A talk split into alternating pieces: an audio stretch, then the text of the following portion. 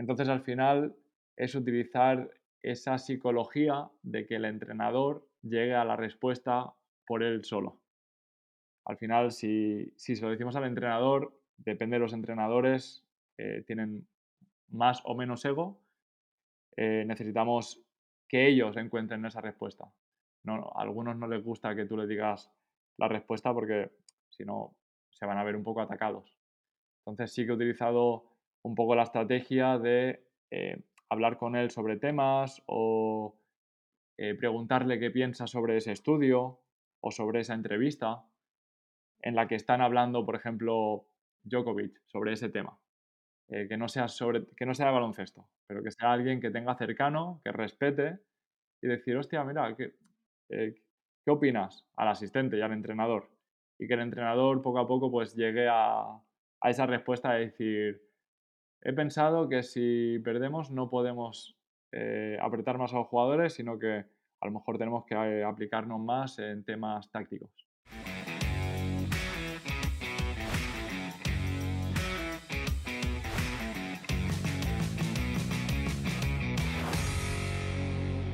Muy buenas compañeros, estamos una semana más en el podcast y hoy es un placer eh, presentaros a, Adri Ariza. Seguramente algunos ya le, conozcáis, pero para los que no, deciros que es el nuevo prepa del París Basketball, creo que se llama, creo que se dice así, ¿verdad, eh, Adri?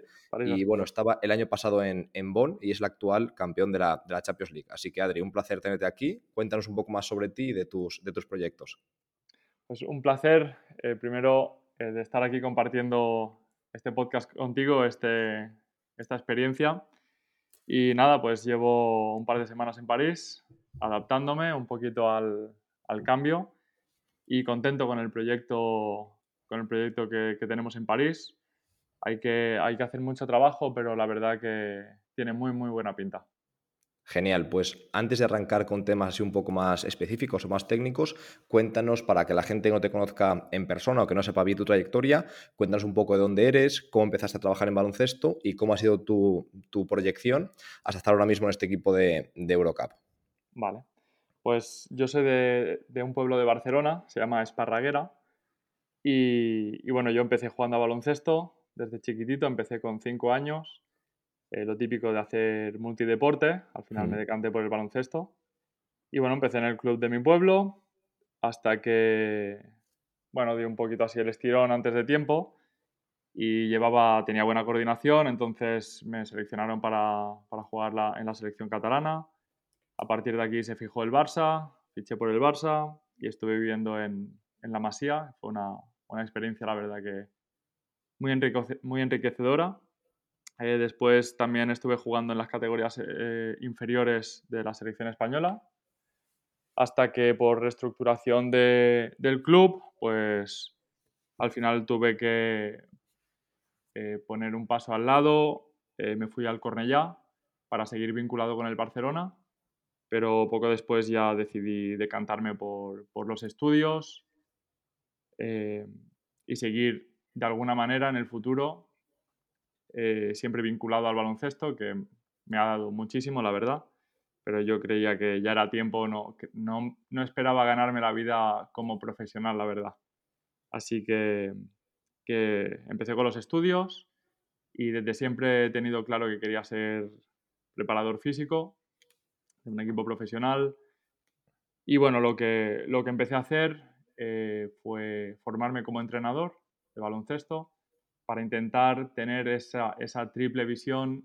Había jugado como jugador, no profesional en senior, pero sí que tenía las bases eh, de lo que un jugador puede, se le puede pasar por la cabeza en diferentes momentos. He vivido de, pequeñito de no tener vacaciones durante el verano porque acababas eh, los campeonatos de España, te ibas con la selección española, empezabas la pretemporada antes de tiempo, entonces eso ya de pequeñito lo he vivido. Y quería ver un poco el, tema del entrenador, de lo que el entrenador quiere tener en cuenta. Y empecé a formarme eh, como entrenador. Estuve dirigiendo diferentes categorías, pasé por todas las categorías y los diferentes géneros en, en mi pueblo, en Esparraguera. Y a la vez pues iba implementando un poquito lo que yo entendía como la preparación física dentro de las sesiones de entrenamiento.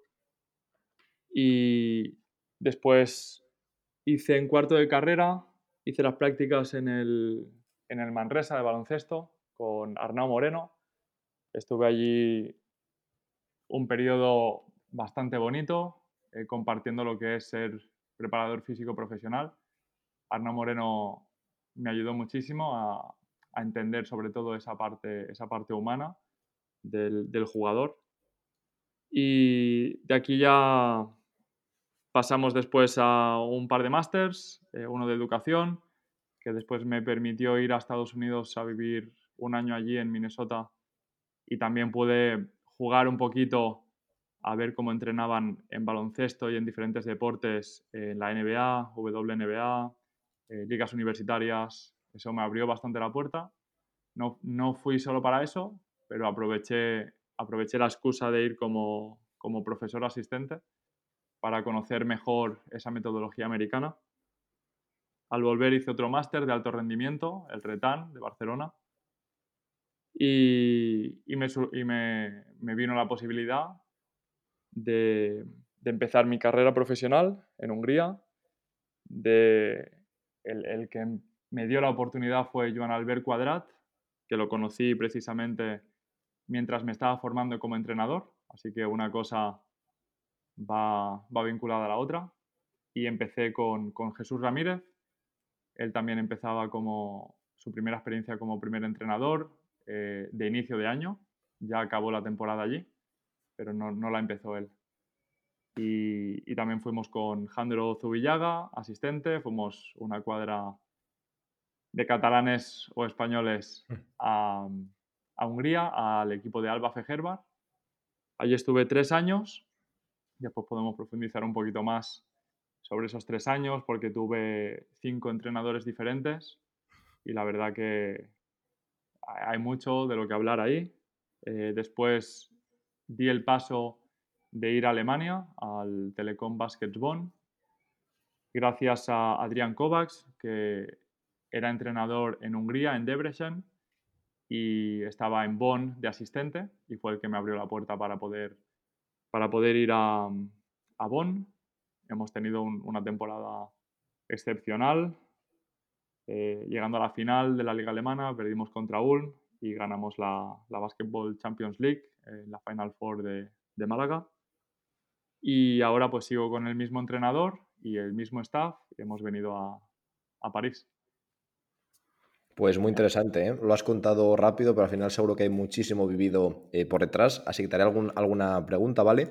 En primer lugar, tengo curiosidad porque al final creo que cada prepa, y yo lo voy viviendo siempre en entrevistas y hablando con compañeros, cada uno buscamos como nuestro camino de poder llegar al deporte profesional, pues a lo mejor hay gente que es fisio, hay gente que, que, ha sido exjugador y a lo mejor utiliza esa experiencia, otras personas, pues como yo intento ir por por la rama de psicología o nutrición, y otras personas como tú intentan complementar un poco con la parte de más de entrenador. Incluso hay, compañeros que trabajan al principio como asistente y a la vez prepa. Entonces, eh, mi, mi, pregunta sería, ¿cuánto crees que te ha ayudado el haberte formado como entrenador? Y también, ¿cuánto te ayuda eso o cuánto te influye a la hora de preparar físicamente a tus jugadores? Si crees que es muy influyente o si realmente no consigues aplicar demasiado ese conocimiento en tu día a día como prepa, sino que es más conocimiento que tú tienes y que, y que en un momento dado puedes ayudar al equipo, pero que no puedes aplicar tanto en tus sesiones con los jugadores o a nivel individual con los jugadores. ¿Cómo lo, cómo lo ves?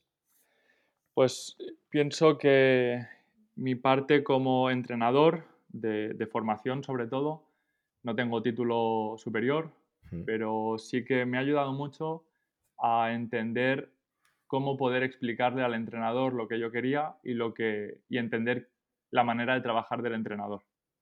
Eh, eso es básico. Si, si, no entiendo cómo quiere entrenar y el estilo de juego que tiene el entrenador, yo como preparador físico no le voy a poder dar mi, el 100% de lo que él espera.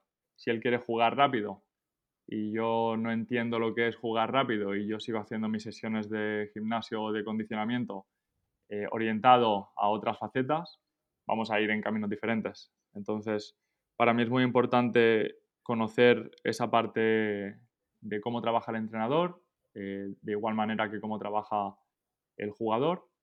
Y después la parte más que para mí es más importante es la parte científica, que de ahí la parte de la preparación física más, más específica, de cómo aplicar esta ciencia y, estos, estos artículos que lees y que intentas transferir a los entrenamientos, eh, intentar pues siempre darle una base científica y poder hacer esa transferencia al baloncesto, que la verdad que depende del entrenador, pues tengo que utilizarla más o menos, eh, pero sí que a nivel de, por ejemplo, eh, recuperación de jugadores, me va muy bien para, para saber lo que el entrenador quiere de ese jugador en la pista y poder aplicarlo en, esa recuperación con el jugador, en esos entrenamientos individuales.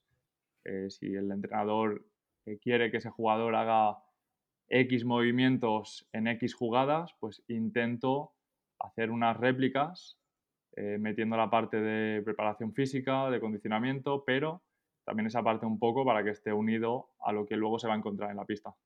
Entonces sí que me ha ayudado mucho esa transferencia del baloncesto a la preparación física para que no sean como dos mundos totalmente separados. Sí, sí, muy interesante. Que no sean compartimentos estancos, sino que se, se retroalimenten y se ayuden. Y muy interesante lo que comentas, analizar el, modelo de juego de, tu entrenador, no solamente para preparar a todo el equipo, sino en el return to play. Así que me, quedo con estos dos puntos. Uno, en primer lugar, explicar al entrenador eh, realmente cómo trabajas y entender lo que quiere de ti, que te ha ayudado mucho. Y por otra parte, en el, en el return to play, te ha ayudado bastante a la hora de preparar y más o menos replicar los movimientos que luego el jugador hará en pista, ¿verdad? Sí, así es, siempre con la ayuda de, los asistentes, hmm. siempre verificando que todo lo que hago esté bien. No quiero cambiar nada del jugador porque ese no es mi trabajo, pero si les puedo echar una mano, por supuesto que, lo voy a hacer e intentar que ellos se puedan focalizar en lo que tienen que centrarse. Perfecto. Vale, pues ahora me gustaría que me contases los aspectos, los pilares más importantes de tu filosofía o metodología como preparador físico. Obviamente es muy abstracto y es muy complejo, pero si pudieses definirte en unos cuantos pilares, eh, ¿cuáles serían?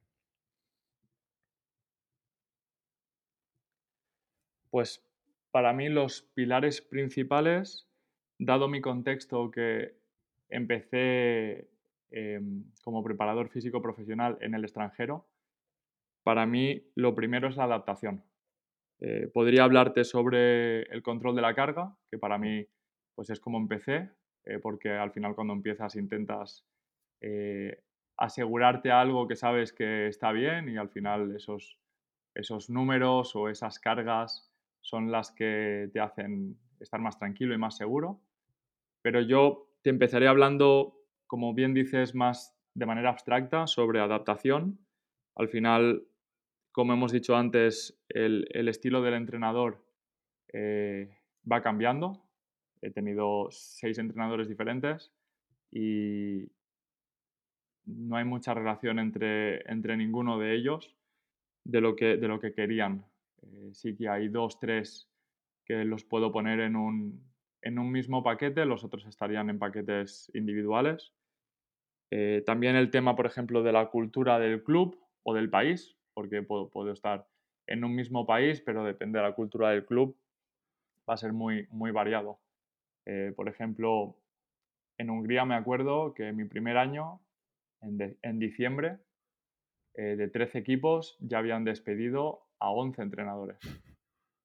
Entonces, claro, mucha paciencia. Al final, ese año, el único equipo que no despidió al entrenador es el equipo que ganó la liga milagros o no, pero quizá es la manera de trabajar, pero bueno, al final pues hay que, hay que, hay que adaptarse al país y al, y al club sobre todo. Adaptarse también a los objetivos del club, a los objetivos del entrenador y luego también al material que tengas. Eh, vas a estar en diferentes eh, contextos y vas a tener más o menos acceso a, a materiales. Para mí es súper importante esa adaptación. No puedo venir con mi mochila de ejercicios de la universidad o de lo que o del máster y decir, no, yo estos ejercicios los hago sí o sí. Vale, pero no tenemos rack o no tenemos eh, máquinas inerciales. Y digo, no, es que yo sin máquinas inerciales no puedo trabajar. No, pues adaptarse, ¿no? Un poquito a, esta situación. Luego, otro pilar importante para mí es la educación. Eh, me encanta enseñar, al final pienso que, es lo que estamos haciendo cada día. Y, dado de, la experiencia del máster de educación que tengo, para mí es muy importante hacer entender al, jugador, eh, en este caso, a que pueda escuchar su cuerpo, a que entienda qué es lo, que es comer bien y lo que no es comer bien, que sepa cómo se tiene que descansar, eh, que pueda encontrar ese límite, entre comillas, de su cuerpo para saber cuándo podemos apretar más, cuándo no. Para mí es muy importante esa educación, asimismo la educación que podemos hacer con el entrenador. Hay entrenadores que tienen un background eh, que entienden más la preparación física o que la entienden más de la manera como yo también la entiendo. Porque al final, pues, con entrenadores de diferentes países y con diferentes, eh, con diferentes historiales, pues van a haber entrenadores que, apuestan más por una, preparación física más de la escuela soviética, por decirlo de alguna manera, otros que es más americana, otros que es más catalana o española, por decirlo de alguna manera. Eh, entonces, esa educación es, para mí es muy importante de, hablar el mismo idioma con el entrenador también. Y luego ya podíamos, podíamos entrar también en, el aspecto del fisio. Cada fisio en cada país trabaja de una manera diferente y, y también tenemos que seguir el, pilar 1 de la adaptación y el pilar 2 de la educación para poder estar todos en la misma, en la misma página. El, perdona, Adri, te, he interrumpido. No, tranquilo, tranquilo. El, tercer, el tercer pilar para mí sería la pasión, porque la verdad que no entiendo nada, nada sin, sin ella. Para mí la pasión es un, es un must. Tiene que, tiene que estar sí o sí al final no nos movemos y no nos hacemos preparadores físicos por el dinero, si no estaríamos haciendo otra cosa. Y para mí es muy importante, eh, tanto por mi parte como toda la gente que, comparte mi día a día, jugadores, entrenadores, staff, eh, la gente de la administración de las oficinas, familia, amigos, que compartan esa pasión, porque si no es, es muy difícil entender el trabajo que hacemos sin ello.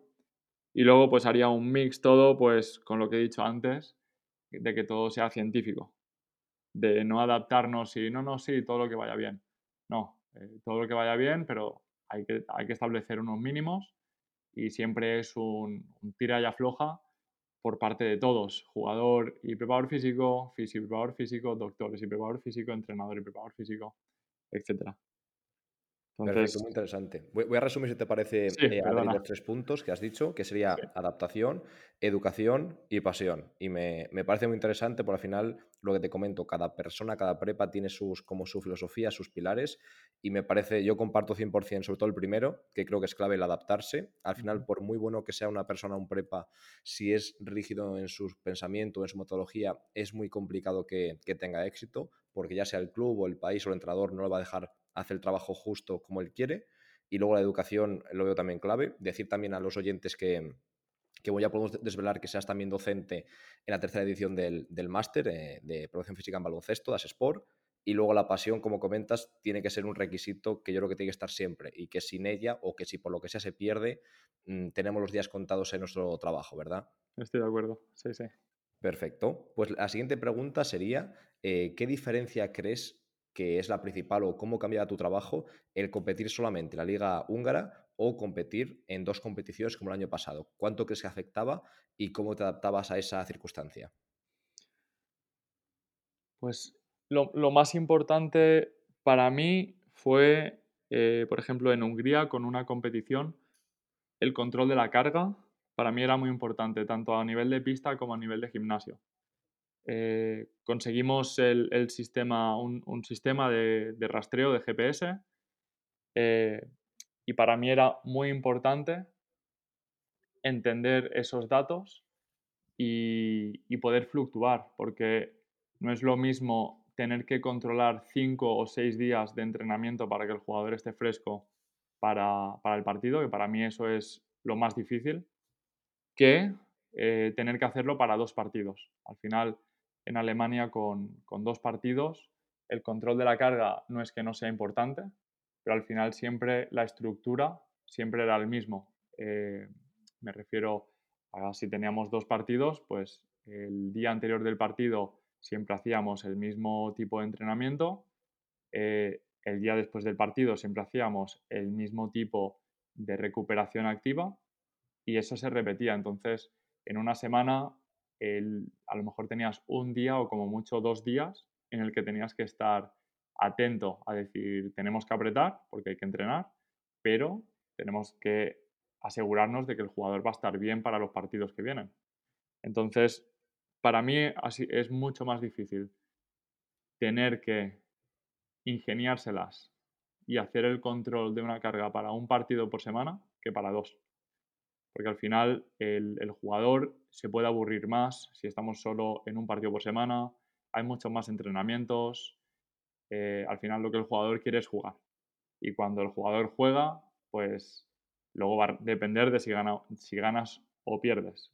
Pero el jugador siempre va a tener eh, un estímulo extra porque es partido.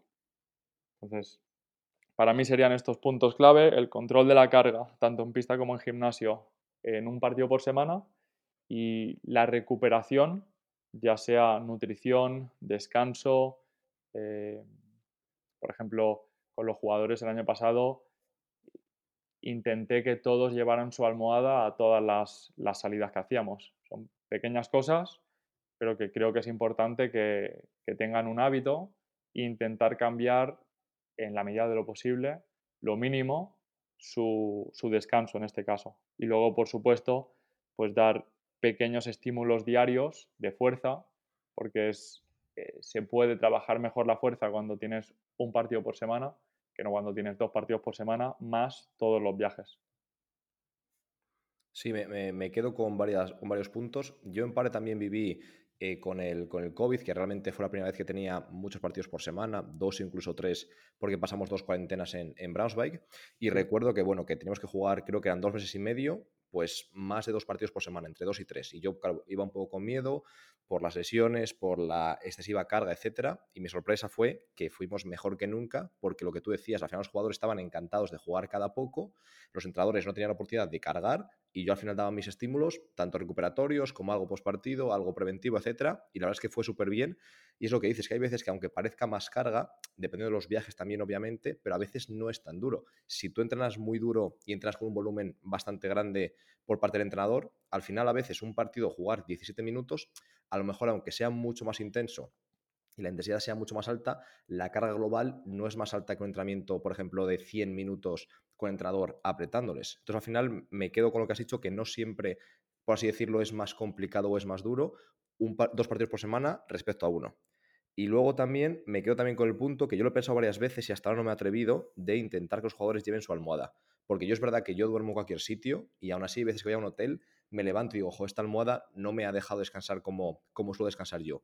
Y hasta ahora no me he atrevido, pero parece algo interesante y sé que algún jugador lo hacía. ¿Cómo ha sido tu experiencia con este punto? ¿Lo han aceptado? ¿Han sido muy reacios o al final lo han agradecido?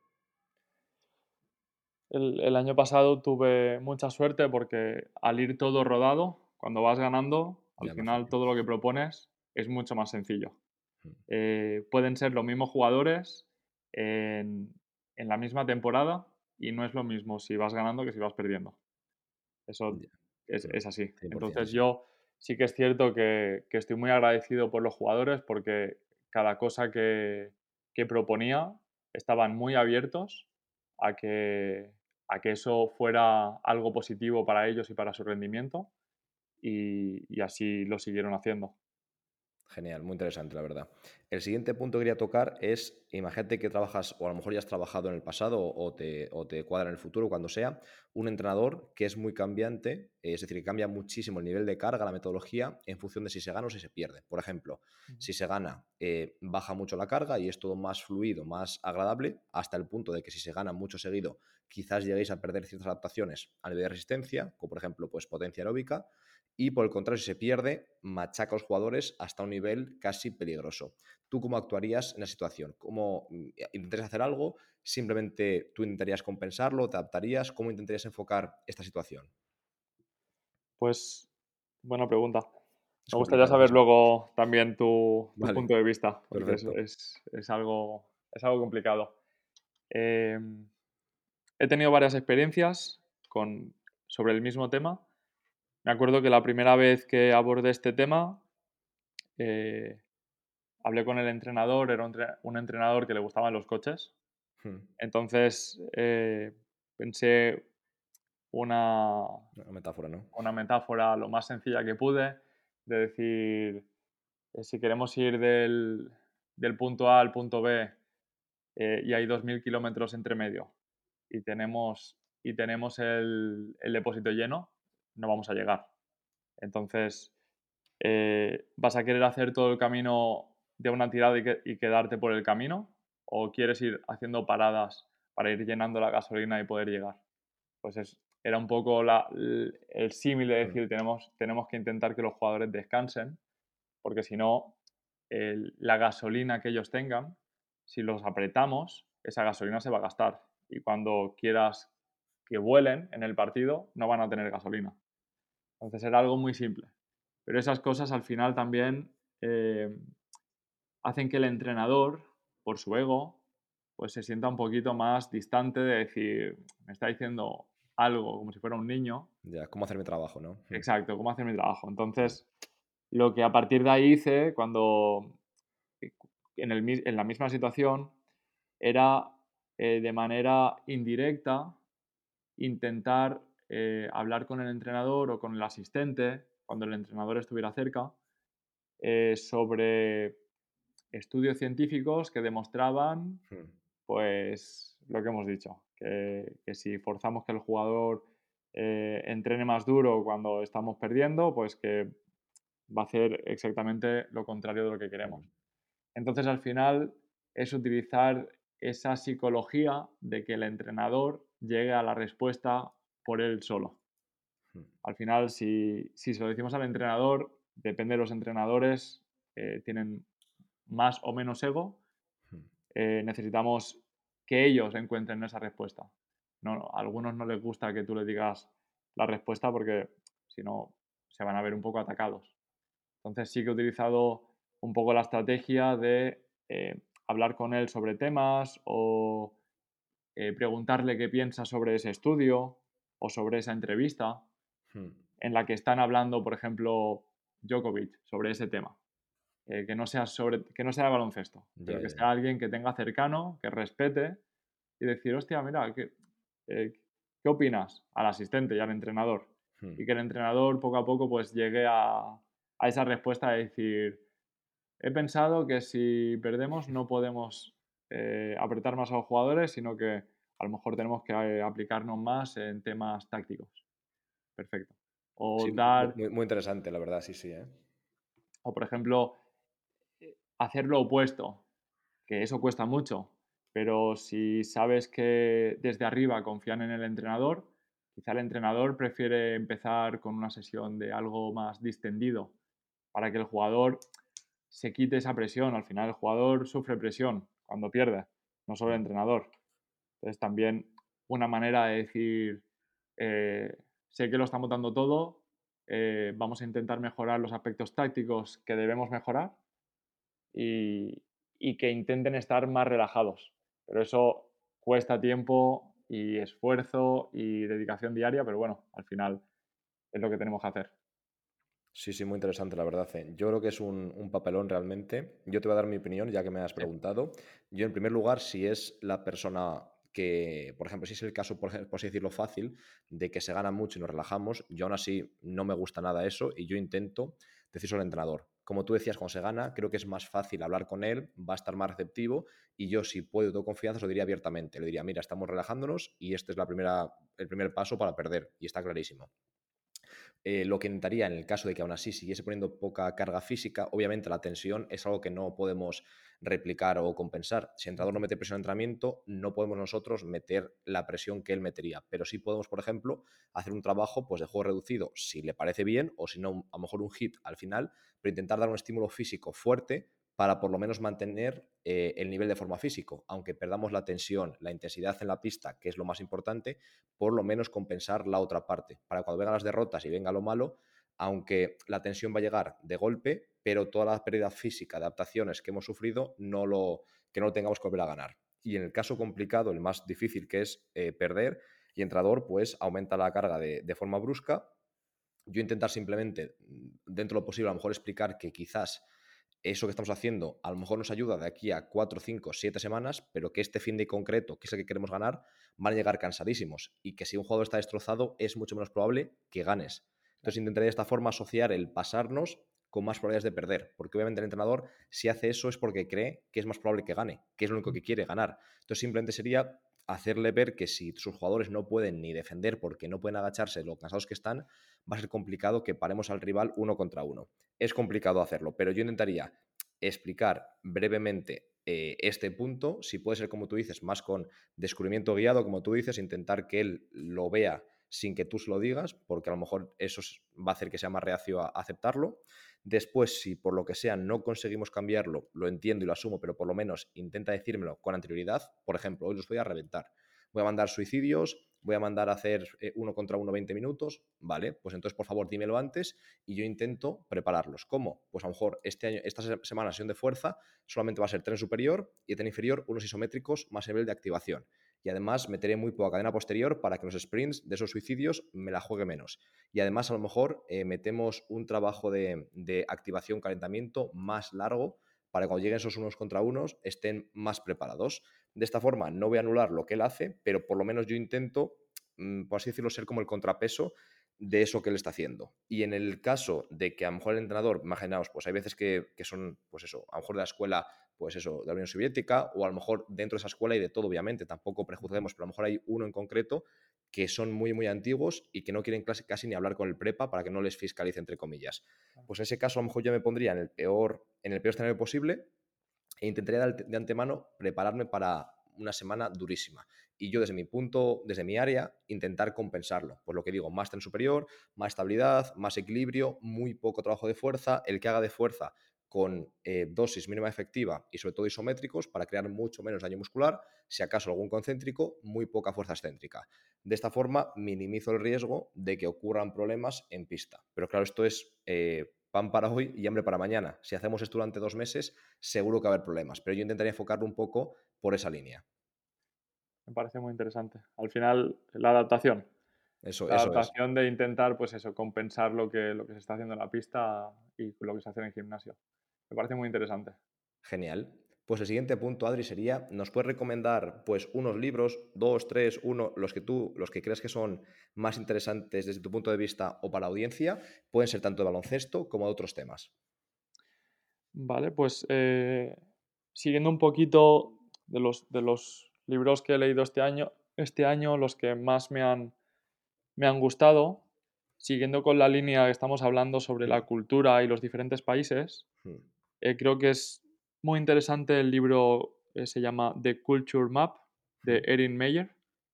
Es, un libro en el que eh, pone diferentes países y te compara cómo son en diferentes niveles, en diferentes áreas. Por hmm. ejemplo, cómo aceptan las reglas los, eh, los japoneses o cómo aceptan las reglas los países mediterráneos.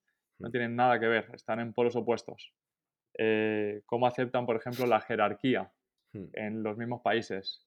Eh, el nivel de creatividad que, se tiene. Entonces, este libro la verdad que me parece muy interesante, sobre todo si, si, estás trabajando en el extranjero, para ver un poquito, comparar de decir, vale, yo, el mundo como lo veo es así, porque yo soy de aquí, pero aquí se ve de una manera muy diferente. Entonces, es importante tener unas bases de, vale, mira, aquí puede haber un choque cultural y aquí otro. Y sabiéndolo, ya poco a poco con el tiempo vas a poder adaptarte y vas a poder enfocar y llegar al mismo punto en común que, que tengamos. Pero para mí, es, un libro muy, muy fácil de leer, con muchos gráficos hmm.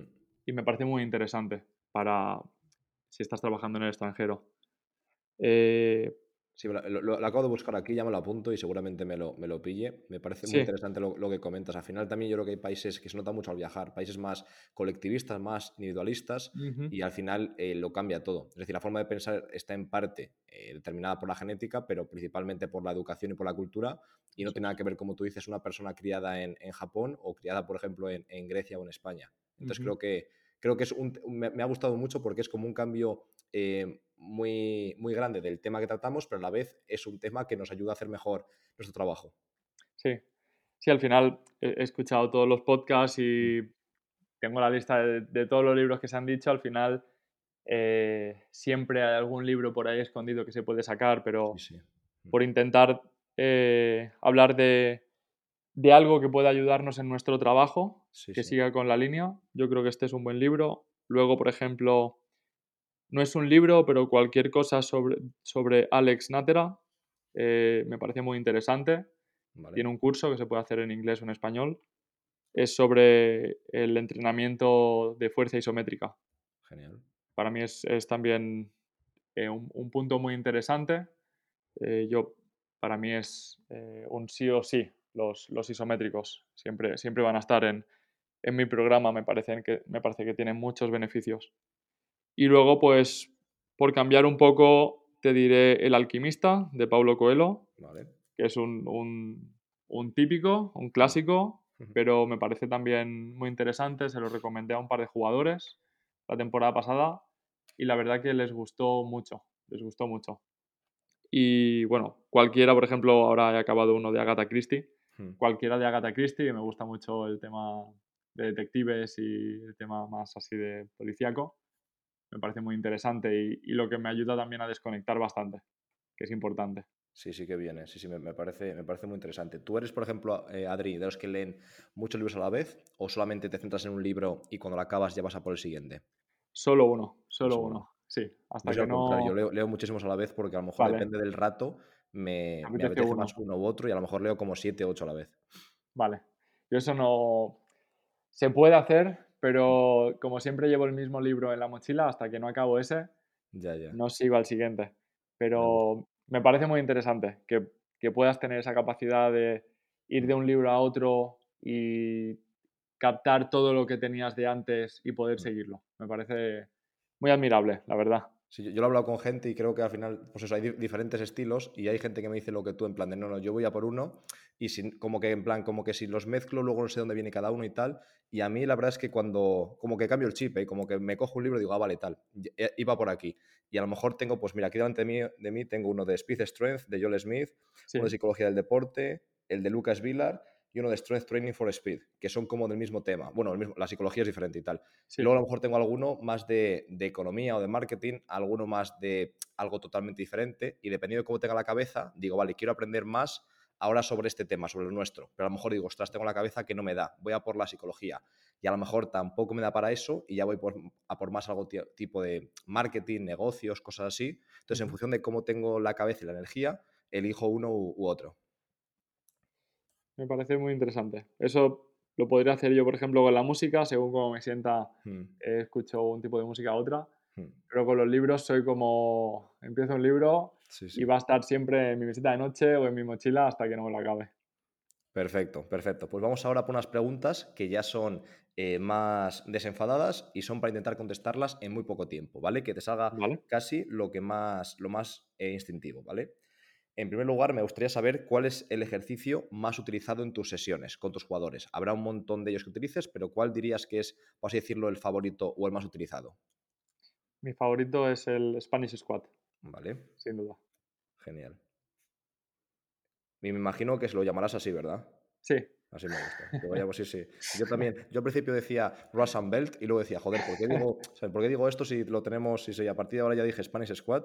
Uno que tenemos. Eso, exactamente, ya saben lo que es. Vale. Eh, me gustaría también saber, por ejemplo, ejercicios, esto con los jugadores es el Spanish Squad, pero tú en concreto, contigo cuando entrenas, ¿cuál es el ejercicio que más utilizas? Eh, lunch o split. Vale, perfecto. Son los que más, más utilizo. Siempre me enfoco mucho en, en las piernas. Me entreno, me entreno para hacer triatlones Hmm. y al final tengo un, un físico un poco diferente de, de los preparadores físicos. Hmm. Me centro más en las piernas. Perfecto. Te iba a preguntar justo eso. La siguiente pregunta era, ¿cuántos días a la semana vas a correr? ¿O sales a correr o entrenas enfocado a- al triatlón? Pues cuando ahora, ahora que me estoy preparando más, eh, o por ejemplo, la última vez que me preparé para un medio Ironman, eh, estuve entrenando eh, entre 4 y 5 días por semana correr, Hmm. eh, entre 5 y 6 nadar Hmm. y también entre 4 y 5 bici. Buah, muchísimo mérito, ¿eh? Combinar eso con, con los horarios que tenemos es una locura, ¿eh? Me, me gusta muchísimo porque al final creo que hay, hay veces que los prepas como que nos, bueno, nos dejamos de cuidar. Yo en concreto no, la verdad, pues soy un, soy un, un enfermo de- del ejercicio, pero, pero al final que hay gente que a lo mejor que renunciamos a nuestra salud o a lo que nos gusta hacer de ejercicio por su Sí. trabajo y creo que no es, creo que no es correcto. Creo que al No final hay que correcto. encontrar tiempo y que, y que entrenar duro nos, nos ayuda a, a seguir estando en forma y de forma indirecta a hacer mejor nuestro trabajo. Me, me parece muy correcto lo que has dicho. Eh, creo que podemos hacer mejor nuestro trabajo porque al final pues des- despejamos la mente, eh, estamos más felices, pero también pienso que es importante que, que el jugador vea que de alguna manera tú también estás haciendo un sacrificio Hmm. por ti mismo. No, no solo trabajar y ayudarles, sino ver que tú también tienes, te pones esos límites e intentas, intentas superarlos. También creo que es algo importante que el jugador de alguna manera se vea reflejado en ese, en ese momento de decir, hostia, es que no puedo más. Y digo, te entiendo. Y que, y que Lo diga, hostia, sí, me entiende. Sí, sí, me, me pa- me parece una, una- una muy buena idea y eso me pasa a mí a veces un poco con la, con la alimentación, que pues obviamente, como tú decías, intentamos que se alimenten bien y en los hoteles, por así decirlo, pues nosotros podríamos, no tenemos ningún problema en tomar postre, quiero decir, no voy a hacer peor mi trabajo por tomar postre, pero yo no lo tomo porque sé que aunque no tendrían por qué, les va a parecer un poco hipócrita que yo les diga, no, mira, no puedes tomar postre, pero luego yo me lo tome delante de ellos. Entonces yo nunca tomo postre, nunca, nunca, nunca con el equipo y a lo mejor hay veces que me apetecería, pero quiero que ellos vean que, que predico con, con el ejemplo. Entonces, a lo mejor hay gente que diría, mira, tu trabajo lo vas a hacer igual, y es cierto, pero el mensaje estaría un poco viciado si yo no hago lo que digo que deben hacer ellos. Exacto. Me- parece muy importante. Al final no solo es el mensaje, sino te tienen que creer y eres un, como dices, un, un modelo a seguir. Perfecto. El siguiente punto sería, ¿eres más eh, tecnológico? Pues, por ejemplo, la sesión la llevas más eh, a lo mejor en, en un medio electrónico o la llevas impresa pero hecha en Word o eres más de papel, boli y una, y una hoja medio arrugada. Pues voy un poco a épocas. Lo que siempre, al final, todo lo paso a lo tecnológico. Genial. Si hay épocas que me paso más con, con el papel, al final todo va al mismo Excel.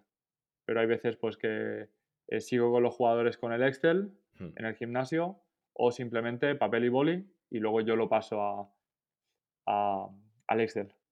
Es, es según la época. Perfecto, muy interesante, la verdad. Y lo último sería ya, ¿cuál es tu plato favorito? Has Plato viajado mucho, has estado en Alemania, ahora en Francia, has trabajado en Hungría, eres catalán. ¿Cuál, diría que es, cuál dirías que es el plato eh, favorito si tuvieses que decir, vale, quiero eh, cenar hoy, por ejemplo, justo este plato, ¿cuál elegirías? Pues es una pregunta bastante Es difícil. difícil, es complicada, ¿eh? Porque en cada sitio, la verdad que he descubierto algún plato que me ha gustado mucho, Hmm. pero A ver, la cocina alemana no es gran cosa. ¿Qué me dirías de. Alemania que te haya gustado mucho? De Alemania lo que más me gustó Sí. es la, no lo voy a pronunciar bien, pero es la Weisswurst, que es Ah, la, sí, la salchicha blanca de, Ba- de Bavaria, Sí, sí, sí. de Baviera, Hmm. de Baviera, eh, con, con la mostaza dulce Hmm. para desayuno. Vale. Eso me gustó. Eh, luego, por ejemplo, en Hungría, pues el típico goulash, que sería como el, Hmm. el estofado nuestro, Sí. o, o la Mekleves, por ejemplo, que era algo rompedor para mí, que era Hmm. empezar con una sopa dulce, que Hmm. sería más para un postre, Vale. pero empiezas ahí. Eh, no te sabría decir solo uno, te podría decir paella, te podría decir Ya. algo así, pero al final yo creo. Eh, siguiendo con la adaptación, eh, no, me, no me obsesiono en ahora quiero este plato porque a lo mejor no lo puedo tener. Ya, Entonces, ya. para mí el poder estar con buena compañía, la verdad, y comer algo de calidad, para mí es, el mejor plato que pueda haber. Buena respuesta, me, ha gustado mucho esa respuesta, Adri. Genial. Vale, pues hemos terminado. ¿Te gustaría añadir cualquier tema, alguna cosa que me haya dejado yo o, más o menos hemos tocado todo? Yo creo que más o menos hemos, hemos tocado todo. Me, ha gustado mucho, la verdad, poder compartir este, este tiempo contigo. He estado muy relajado. He aprendido también de, de las respuestas que has ido diciendo, de, los, de cómo resumes. Me gusta mm. mucho cómo resumes todo lo que explico. Y, nada, eh, encantado de poder estar ayudando en, vuestro máster. Y, aquí estamos para, para, el futuro, para quien necesite cualquier cosa, que no duden en contactarme, que estaré disponible. Perfecto. Pues nada, decirte que para mí ha sido un placer enorme, que he llenado esta hoja de, de apuntes tanto de los libros como de las, pinceladas y las píldoras que has dado, y que desde mi punto de vista, una de las formas de aprender, o, no sé si la mejor, pero una de las principales, es aprender de prepas que ya trabajan de, esto, y, al final yo siempre que hago entrevistas o siempre que hablo con, vosotros aprendo, así que un placer enorme y ha sido una, simbiosis, así que eh, vamos, estamos en contacto, Adri, y ojalá este verano nos podamos ver, ¿vale? Muchas gracias, Álvaro. un abrazo, adiós. Un abrazo.